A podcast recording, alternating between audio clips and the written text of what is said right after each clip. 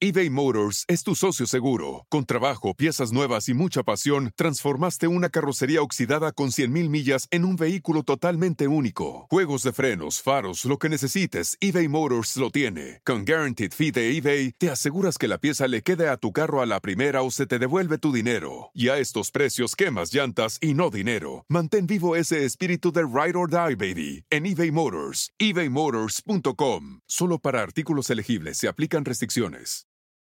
Hey, Cricket customers, Max with ads is included with your Cricket $60 unlimited plan at no additional cost. Nice! Max is the streaming platform where you can watch Scoob, Meg 2 The Trench, The Nightmare on Elm Street collection, and so much more. Remember me. Just log in with your Cricket username and password to experience Max on all your favorite devices. We've never seen this before. Max, the one to watch for a good scream with Cricket. Phone plan streams standard definition. Programming subject to change. Fees, terms, and restrictions apply. See for details.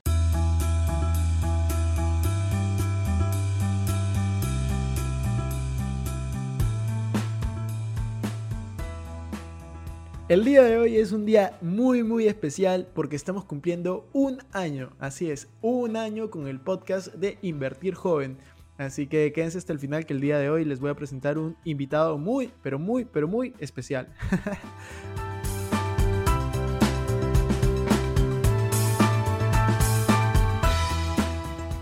Hola amigos, ¿cómo están? Bienvenidos a un nuevo episodio de Invertir Joven. Mi nombre es Cristian Arens y les doy la bienvenida. Este podcast tiene como objetivo principal darte las mejores herramientas y los mejores tips para que aprendas a manejar tu dinero. Aquí creemos en la importancia de la educación financiera como medio para alcanzar tus metas y tus sueños. Recuerda que en este programa siempre hablamos de inversiones, finanzas personales y emprendimiento. La frase de este podcast es, el dinero es un excelente esclavo, pero un pésimo amo. Aquí van a aprender a hacer que el dinero trabaje para ti, para que tú puedas tener más tiempo y hacer las cosas que realmente te gustan y te apasionan. Como les estaba mencionando el día de hoy, tenemos un invitado de lujo, un invitado único que hace mucho tiempo no teníamos y es me tienen a mí de invitado. El día de hoy voy a estar contestando algunas de las preguntas que me han hecho y sobre todo voy a estar contestando las preguntas que normalmente yo hago. Me he dado cuenta que he estado preguntándole muchas cosas parecidas a los entrevistados como cómo empezaste a emprender, qué opinas del fracaso, cómo administras tu dinero y en qué inviertes. Pues el día de hoy me voy a hacer esas preguntas a mí para que ustedes sepan cómo es que yo lo hago. Bueno amigos, para empezar, mi nombre es Cristian Arens, muchos de ustedes me conocen porque yo soy el host de Invertir Joven, también tengo el canal de YouTube que la mayoría me sigue y si no me sigues, pues ya sabes, anda a seguirme. Eh, muchos de ustedes me preguntan cómo es que yo empecé a emprender. Para poder responder esta pregunta de cómo empecé a emprender, tengo que contarles un poco de mi historia. En este momento yo tengo 26 años, yo soy una persona libre financieramente, tengo inversiones, tengo negocios, tengo cosas que les voy a ir contando en el transcurso de este podcast y cómo es que lo logré. Pero no toda la vida fue así. Yo comencé a emprender desde que tengo memoria en el sentido de comprar y vender cosas. Yo cuando tenía 12, 13 años compraba y vendía cosas. No por necesidad, porque yo no vengo de una familia de bajos recursos. Por el contrario, yo vengo de una familia de clase media. Nunca me ha faltado nada para comer, nunca me ha faltado educación, pero tampoco me ha sobrado.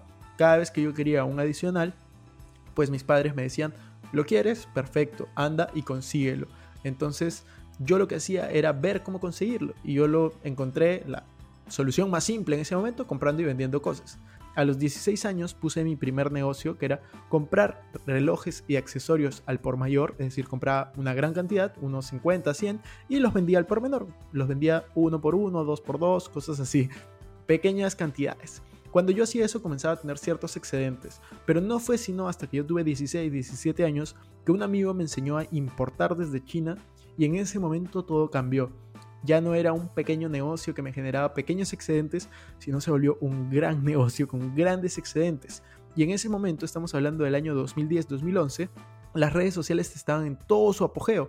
Facebook estaba creciendo a un ritmo muy muy rápido y había un alcance orgánico bastante grande. Entonces yo aproveché eso y comencé a reclutar gente para que me ayude a vender estos accesorios, estas pulseras, estos relojes y fue así como comencé a ganar mi primer eh, buen dinero, por así decirlo.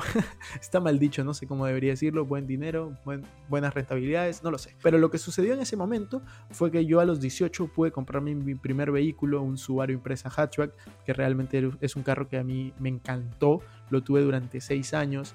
Y bueno, así fui avanzando en los negocios. La empresa terminó cerrando cuando yo cumplía 20 años porque pasaron de moda y yo no tuve liderazgo suficiente ni, ni la edad suficiente ni la madurez suficiente para sacar adelante esta empresa. Y en ese momento me habían presentado otro modelo de negocio, que era el modelo de negocio de redes de mercadeo. Y fue ahí donde me emocioné, me fue muy bien en redes de mercadeo, estuve cuatro años haciendo redes de mercadeo con buenos resultados, llegué a dar una conferencia con más de 2.500 personas, tener buenos resultados económicos, ir a conferencias en Estados Unidos, capacitarme, ahí cambió mi mentalidad, ahí cambió todo, porque ahí comencé a leer, comencé a ir a conferencias, comencé a invertir en mí, comencé a ser mejor vendedor, comencé a dar charlas en público, poder expresarme, que es algo que siempre me gustaba pero que realmente no era muy bueno. Yo era de los que les temblaba las piernas y ponía a sudar casi que en frío cuando hablaba en público en el colegio, en la universidad en ciertos momentos también. Entonces esto fue una oportunidad para practicar y mejorar bastante mis habilidades. Es por eso que yo creo que es una excelente escuela de negocio las redes de mercadeo. Y bueno, si me preguntan, oye, ¿y eso no es estafa? ¿No es estafa? Pues tengo videos de YouTube donde hablo de eso. Y de hecho creo que tengo un podcast también que hablo de eso, donde invité a Mijail. Pueden verlo, creo que está en los primeros 20 podcasts de este, de este podcast Invertir Joven. Así que denle una mirada. Y lo que les quería decir es, después de eso, yo estaba paralelamente en la universidad. Yo comienzo a darme cuenta de que no solamente tenía que trabajar por dinero, es decir, hacer negocios, emprender, sino habían formas diferentes y tenía que aprender a hacer que mi dinero trabaje por mí. A los 19, 20 años, antes de entrar a redes de mercadeo, antes de tener éxito en ese negocio, pues realmente eh, se me presentó una oportunidad única en la universidad, que era conocer a Warren Buffett, el tercer hombre más rico del mundo, mejor inversionista de la historia. Lo único que tenía que hacer era escribir un ensayo y ver si es que eh, lograba calificar. Escribí este ensayo en inglés, de hecho me ayudaron porque mi inglés no era tan bueno en ese momento, y califiqué. Y pude conocer a Warren Buffett y en ese momento cambió todo. Me fui a Estados Unidos, eh, conocí a Warren Buffett y me di cuenta que realmente tenía que comenzar a invertir en bolsa. Warren Buffett es una persona que tiene 90 años el día de hoy y él comenzó a invertir en bolsa desde los 13. Entonces yo tenía 19 y dije, si él pudo invertir a los 13 años, ¿por qué yo no? ¿Por qué yo no? ¿Qué estoy esperando? Y así fue como comencé. Mis dos primeros años perdí mucho dinero, eh, mucho dinero para ese entonces, y, pero aprendí mucho. Lo más importante es, no es el dinero, sino es gané muchísima experiencia. Gané muchísima experiencia y eso me sirve hasta hoy en día. Entonces, eh, mi historia emprendiendo, invirtiendo fue así. Y los últimos 3, 4 años han sido como mis últimos 3 años de vida pública, por así decirla. Hace 3 años lancé mi canal de YouTube mientras que tengo un trabajo, mientras que genero otros ingresos. Y fui contando un poco mi proceso. Y todo este proceso está documentado en YouTube. Cómo es que yo comencé a crear contenido, cómo es que comencé a hablar de finanzas personales, cómo es que comencé a hablar de inversiones. Y hace un año nada más creamos este podcast y hoy en día ya estamos rankeados dentro del top 25 de Perú. Top 25 de los mejores podcasts sin importar la categoría y top 3 en nuestra categoría de negocios. Entonces estoy seguro que vamos a seguir adelante y quiero agradecer también a todos por su apoyo. It's time to get your checking account to zero with free checking from PenFed. That's zero ATM fees, zero balance requirements, and zero time spent waiting for your paycheck to direct deposit because you can receive it up to two days early. Open your account with just $25 and see how big zero can be. Apply online today at penfed.org slash free checking. Early direct deposit eligibility may vary between pay periods and timing of payer's funding. To receive any advertised product, you must become a member of PenFed, insured by NCUA. Esa es mi historia emprendiendo. Eso es cómo yo empecé, cómo es que ahora sigo. No hablo mucho de los últimos tres años porque todo está en YouTube, todo está en los podcasts que pueden escuchar. Entonces eh, no voy a ahondar en eso. Pero vamos a ir a la siguiente pregunta que, que realmente es una pregunta que yo creo que es increíble y por eso se la hago a todos, todos, todos nuestros invitados. Y es, ¿qué opinas del fracaso? Ustedes acaban de escuchar mi historia de éxito pero les voy a contar mi historia de fracaso. Porque esto es algo que normalmente no lo cuento. Y voy a ser eh, bien abierto con ustedes, voy a ser bien sincero, les voy a contar los detalles. Lo único que les pido es que si les gusta, compartan esto. Porque yo creo que hay muchos creadores de contenido, muchas personas que les podrían servir. hay personas que simplemente ven los éxitos y no ven los fracasos, no ven por lo que realmente tuvimos que pasar. Así que se los voy a contar. Yo dentro de mi vida he tenido muchos fracasos y normalmente decido no contarlos porque a nadie le gusta hacerlo, pero se los voy a contar de la siguiente manera. El primer fracaso que recuerdo es cuando quebró mi empresa. Esta empresa que les contaba de importación de accesorios, pues realmente me daba buenas ganancias al inicio, pero luego comenzó a dejar de darme ganancias. Me quedé con muchos, muchos productos en stock, mucha mercadería. Hasta hace un par de años lo tenía, recién lo, lo pude votar porque tenía un apego emocional a eso, ¿no? Tuve un fracaso al final y es no me pude adaptar a los cambios, no pude adaptarme a, a las tendencias y al final cerró mi negocio. Ese fue el primer gran fracaso que tuve, que pasé de ganar mucho dinero a nada. El siguiente fracaso que tuve fue justamente haciendo redes de mercadeo. La empresa en la cual yo estaba tuvo malos manejos financieros y terminó quebrando.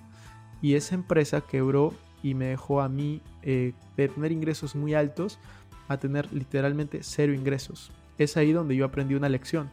Y es, no puedes depender de una sola fuente de ingresos. No importa cuánto dinero ganes, no puedes depender solo de una. Y son los tres principios de riqueza que yo siempre les digo. Se los voy a recordar porque muchos de ustedes pueden estar escuchando esto por primera vez. Pero los tres principios de riqueza son, y apunten esto por favor. Número uno, no depender de una fuente de ingresos. Número dos, ganar más dinero del que gastas. Número tres, hacer que tu dinero trabaje por ti. Es decir, invertir tu dinero. De nada sirve cumplir las dos primeras si guardas el dinero debajo del colchón. Ahora sí vamos a seguir con mis historias de fracaso. no estoy emocionado contándolas, ¿eh? pero, pero creo que es necesario. Luego de, este fracaso de redes de mercadeo, yo seguí en esa industria, no me fue tan bien como antes, tenía resultados buenos igual, pero no, no, no nada excepcional como, como lo que fue el inicio. Y yo decidí comenzar a emprender. En ese momento yo estaba practicando en una empresa para poder graduarme. En Perú se le llama prácticas, no sé si en México, Colombia, Argentina, España o en los demás países donde me escuchan también se, dice igual. Cuando estás en la universidad y comienzas a trabajar por una empresa, una pasantía, prácticas, le decimos aquí. Eh, y yo decido renunciar a estas prácticas, ya no renovar el contrato de seis meses que tenía para dedicarme a emprender a tiempo completo en una startup que había creado que se llama Manos y desde ahí está en YouTube, ¿no? Eh, ahí comienza mi vida pública, por así decirlo, en, redes sociales, en YouTube para empezar. Eh, y bueno, Manos es una plataforma, era una plataforma de servicios de limpieza y servicios generales. ¿Y por qué digo era? Porque recién la cerramos y realmente, por más que fue una experiencia increíble, gané muchísima, muchísima experiencia. Aprendí de startups, aprendí de tecnología, aprendí de qué hacer con un negocio, pero lo más importante, aprendí qué no hacer, de quién no guiarte, qué cosas evitar, y la verdad Manos me enseñó muchísimo, aprendí a valorar el dinero. Fue un momento que yo estaba realmente mal financieramente.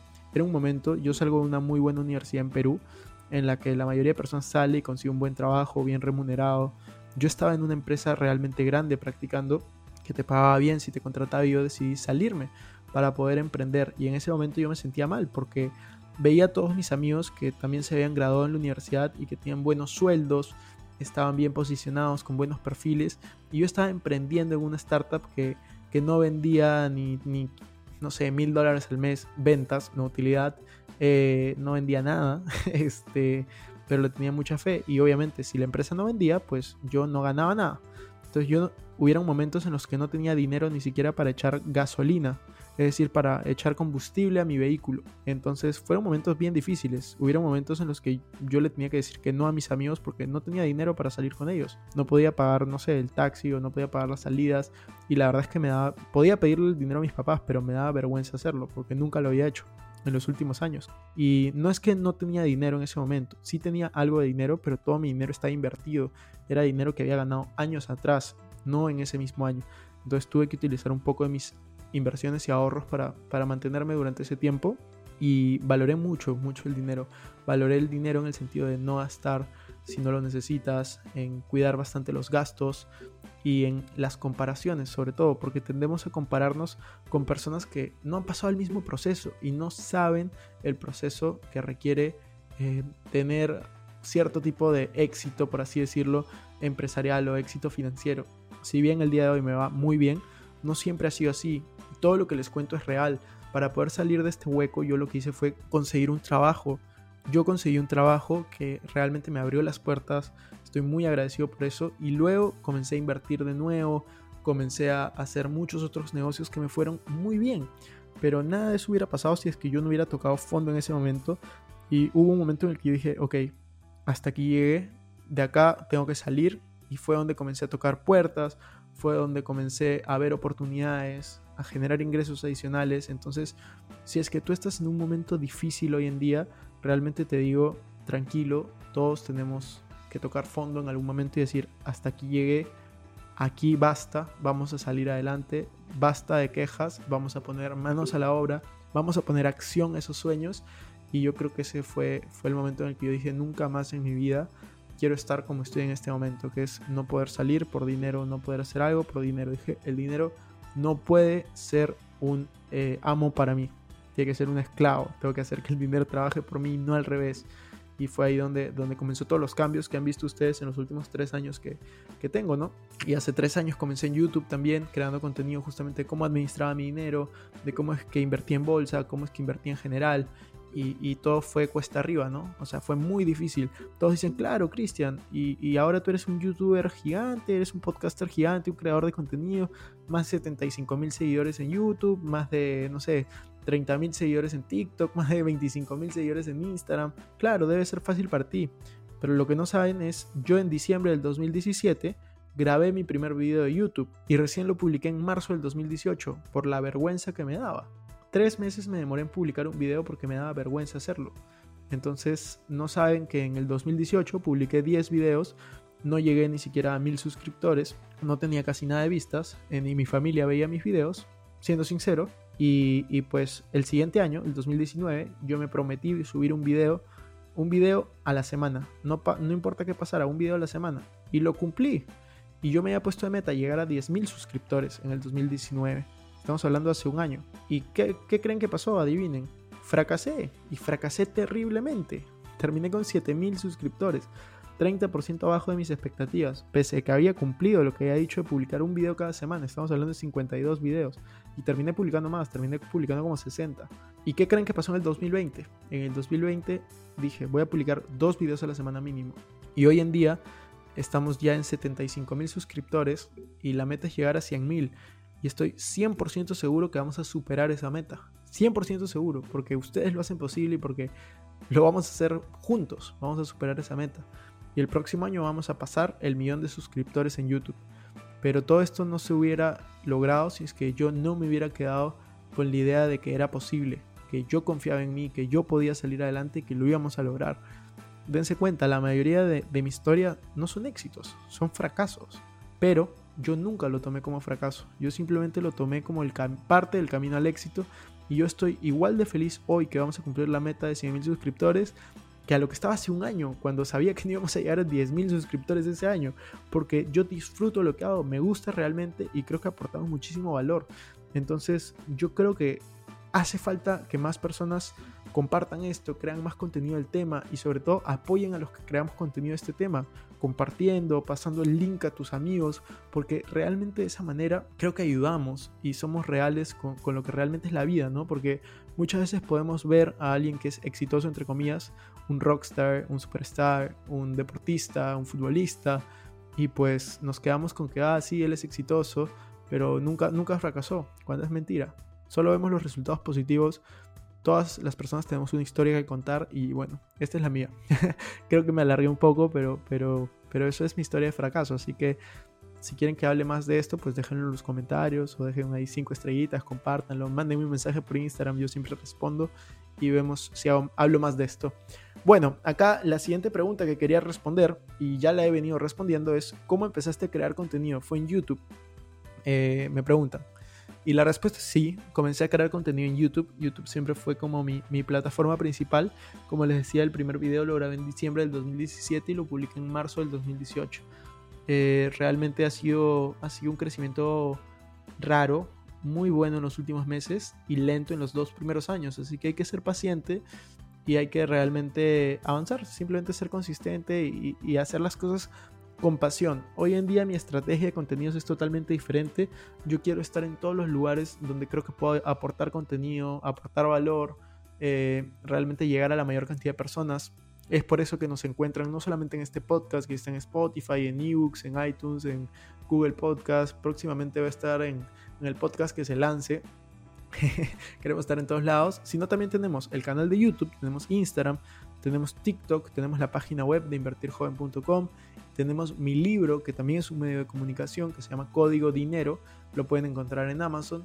Y van a encontrar así muchos más materiales donde vamos a estar, muchas más plataformas donde vamos a estar, porque queremos compartir este mensaje, compartir este mensaje de educación financiera, y, realmente queremos que esta frase de el dinero es un excelente esclavo pero un pésimo amo sea realidad para la mayor cantidad de personas. Yo quiero enseñar a que todos puedan hacer que su dinero trabaje por ellos, que no tengan que sufrir esa experiencia que yo sufrí de no tener dinero para poder hacer cosas o esa frustración. Yo lo que quiero es que cada uno de ustedes realmente viva súper apasionado haciendo las cosas que les gustan y les apasionan.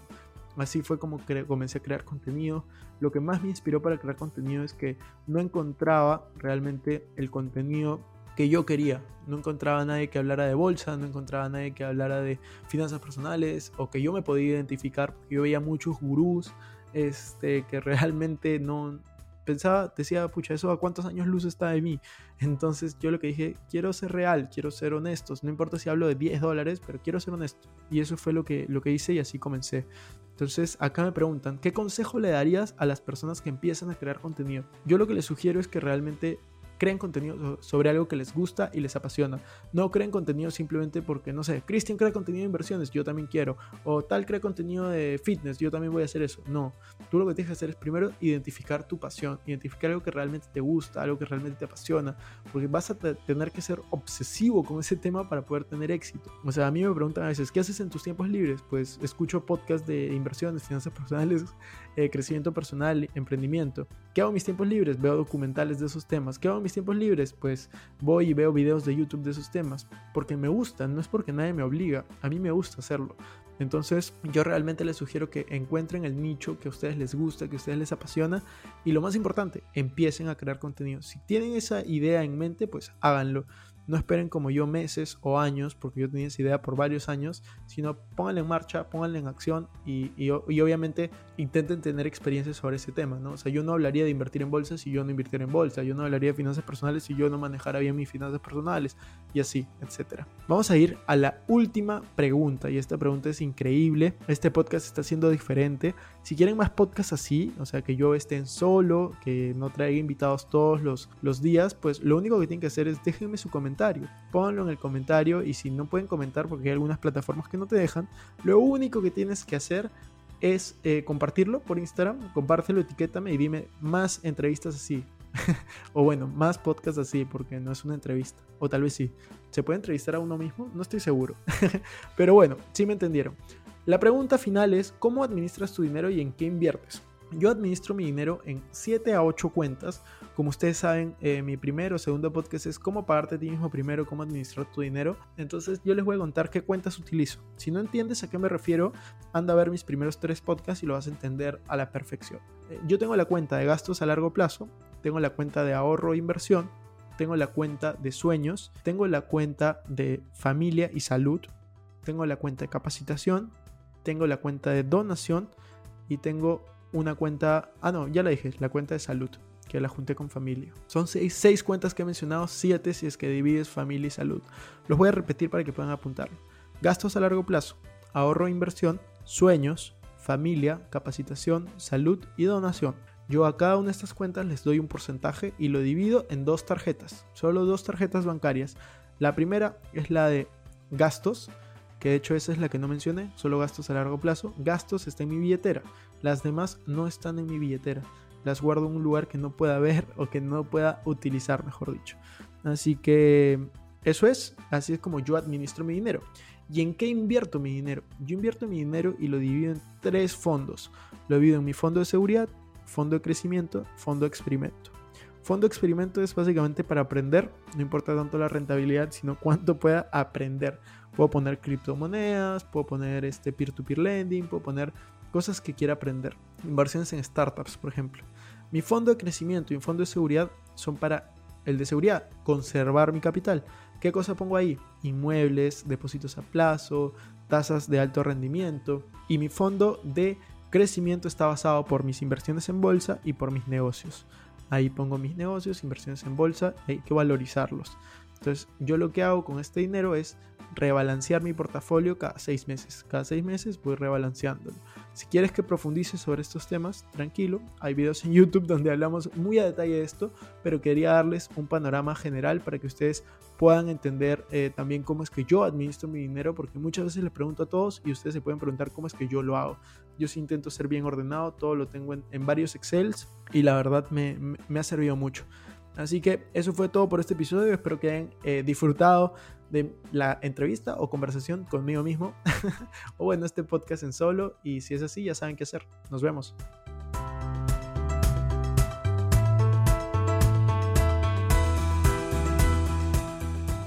Bueno amigos, eso fue todo por este episodio. No me quiero ir sin antes invitarte a que te suscribas a mi canal de YouTube. Me puedes encontrar como Cristian Arens. También a que me sigas en Instagram como Arens Cristian. Que te unas a nuestros grupos gratuitos de WhatsApp, Facebook, Telegram. Los links van a estar en la descripción.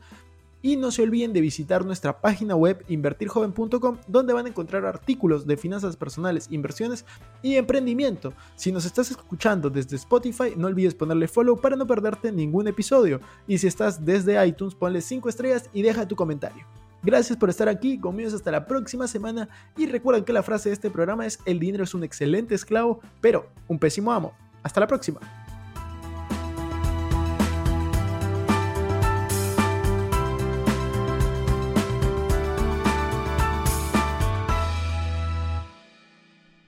Este es un podcast producido por Explora. At Vanguard, you're more than just an investor, you're an owner. That means your priorities are Vanguard's too. So whether you're planning for retirement or trying to save up for your next big adventure, Vanguard will work alongside you to set personalized investment goals. That's the value of ownership. All investing is subject to risk. Vanguard is owned by its funds, which are owned by Vanguard's fund shareholder clients. Vanguard Marketing Corporation Distributor.